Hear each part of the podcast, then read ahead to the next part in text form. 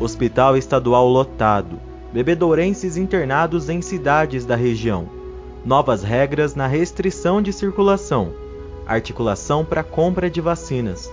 Você confere agora na edição 10.560 do podcast da Gazeta de Bebedouro.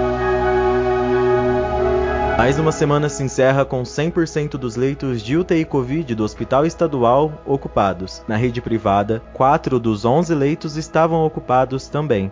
Mais cinco bebedorenses estão em UTIs de Barretos e um foi transferido para a Santa Casa de Ipuã.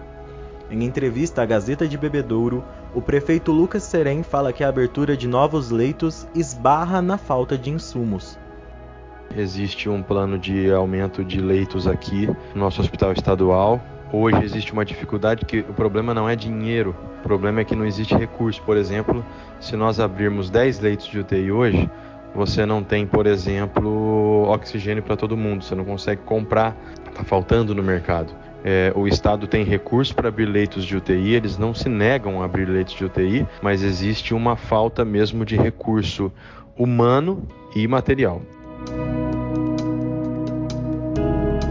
Quinta-feira, dia 4, para sexta, dia 5, a cidade registrou mais 31 casos positivos do coronavírus. Com este aumento, Bebedouro registra 3.872 confirmações desde o começo da pandemia. Do total, 498 são de moradores da microrregião, mas que foram positivados aqui. O número de mortes subiu para 88. A restrição de circulação no estado de São Paulo entrará em vigor no sábado, dia 6 de março. Antes, a restrição em Bebedouro era das 9 da noite às 6 da manhã. Com o decreto estadual, Bebedouro passa a seguir o novo horário de restrição, das 8 da noite até às 5 da manhã, durante todos os dias até o dia 15. Na próxima segunda-feira, dia 8, a Secretaria Municipal de Saúde retoma a vacinação dos idosos com idade entre 77 e 79 anos, por drive-thru, no Sambódromo Municipal. Acontece das 8 às 11 da manhã. Na segunda-feira serão imunizados apenas os idosos com 79 e 78 anos. Na terça será a vez das pessoas com 77. A secretária de Saúde, Silvéria Laredo, tranquiliza a população e afirma que todos vão ser vacinados.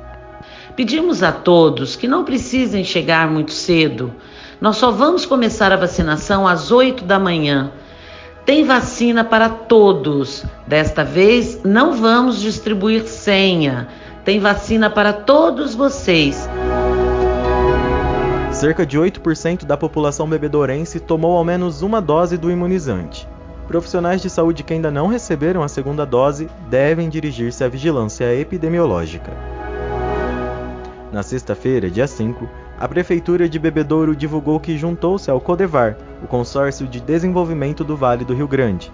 As cidades irão comprar vacinas. Negociações também estão sendo feitas junto à Frente Nacional de Prefeitos.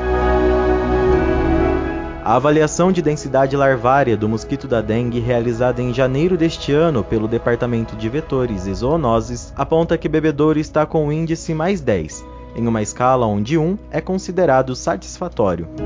A coordenadora do departamento, Regina Melanda, explica que o índice é preocupante. A preocupação é muito grande, né? Porque assim isso demonstra com esse com essa avaliação que nós temos é, mosquitos no município, né? Se a gente tiver um caso positivo, nós vamos transmitir para os mosquitos que vão transmitir para as pessoas.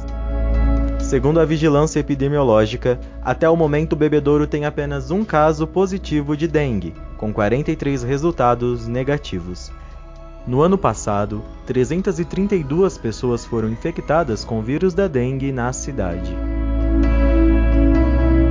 Na versão impressa, você se aprofunda nas informações trazidas neste episódio do podcast.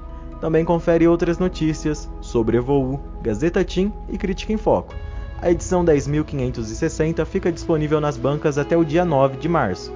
Dá para acompanhar tudo pelo site também www.gazetadebebedouro.com.br. Acesse e assine.